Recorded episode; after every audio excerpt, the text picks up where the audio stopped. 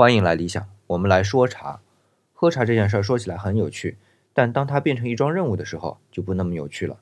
我最近就摊上这么一件事儿，为了能帮朋友挑选性价比比较高的红茶，朋友搞来了七八种不同价位的红茶。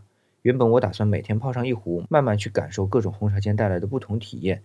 我之所以每天会泡一壶茶，完全是因为我自己的经验啊。至少我认为，在一天中不是每个时刻都想喝茶的，而只有某一两个时刻特别想喝茶。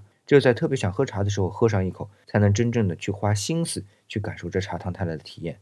如果泡茶只是为了解渴，不是说不行，但说去花心思体验这些事儿就很难办了。所以当我朋友和我说啊，你看能不能像做实验那样一次泡几种茶，然后每样都喝上一口，帮我拿捏一下的时候，我特别抵触。当然最后我还是用了这个方法泡了两种茶，但也只是两种啊，再多我估计连喝水的兴趣都提不起来了。但这个比较我心里明白。